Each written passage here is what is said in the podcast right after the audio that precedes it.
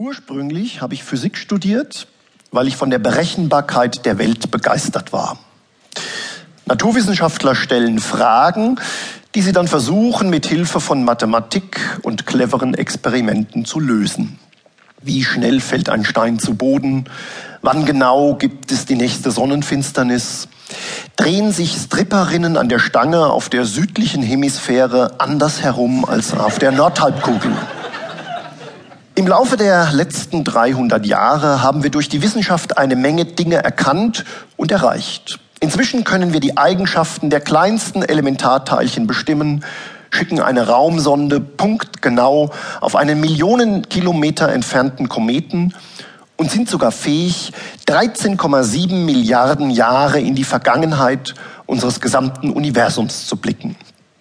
Und trotzdem haben wir nach wie vor keinen blassen Schimmer, ob nächste Woche der ICE von Hamburg nach Frankfurt pünktlich abfahren wird, warum Hansi Hinterseher so viele Platten verkauft oder warum sich zwei Menschen verlieben.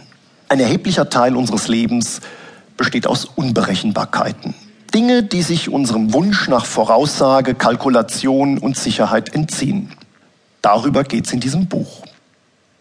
Ich bin mir bewusst, dass das Thema Unberechenbarkeit nicht so sehr in unser aktuelles Weltbild passt. In Zeiten von Big Data entsteht mehr und mehr der Eindruck, wir wären nur einen winzigen Schritt von der kompletten Berechenbarkeit entfernt.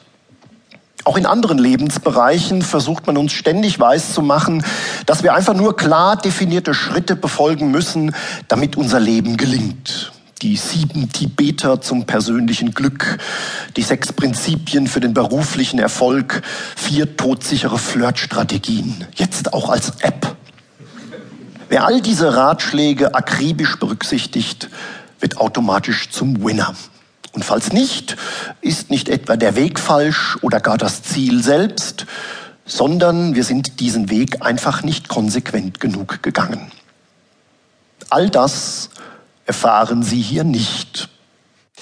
Denn dieses Buch ist kein Selbsthilfebuch, kein Ratgeber.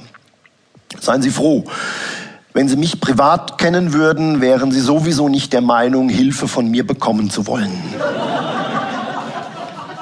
Ich bin definitiv nicht der Typ, den Sie nachts um drei anrufen möchten, um mich zu fragen, ob das Leben einen Sinn hat, während Sie sich ein Steakmesser an die Pulsadern halten. Außerdem glaube ich einfach nicht, dass man anderen Menschen Ratschläge in Buchform geben kann. Genau genommen glaube ich sogar, dass man nur ganz selten irgendjemandem überhaupt einen guten Ratschlag geben kann.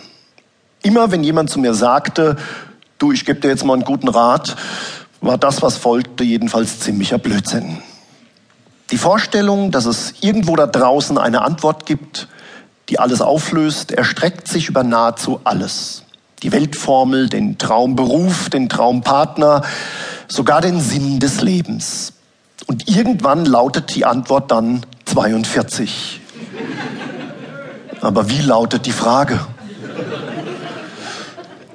Wie hoch ist der Einfluss des Zufalls? Welche Aspekte unseres Lebens können wir beeinflussen und welche nicht? Wo ist Planung sinnvoll und in welchen Situationen geraten wir durch übermäßige Organisation möglicherweise in eine Sackgasse? Diesen Fragen versuche ich in diesem Buch auf den Grund zu gehen. Tatsächlich treten Zufälle ziemlich häufig auf.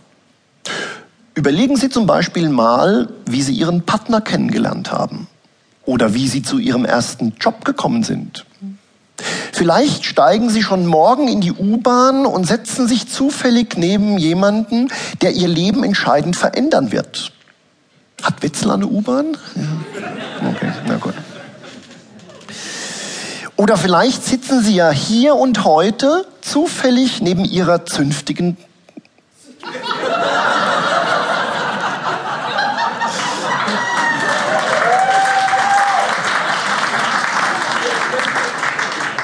Können wir eigentlich drin lassen, oder?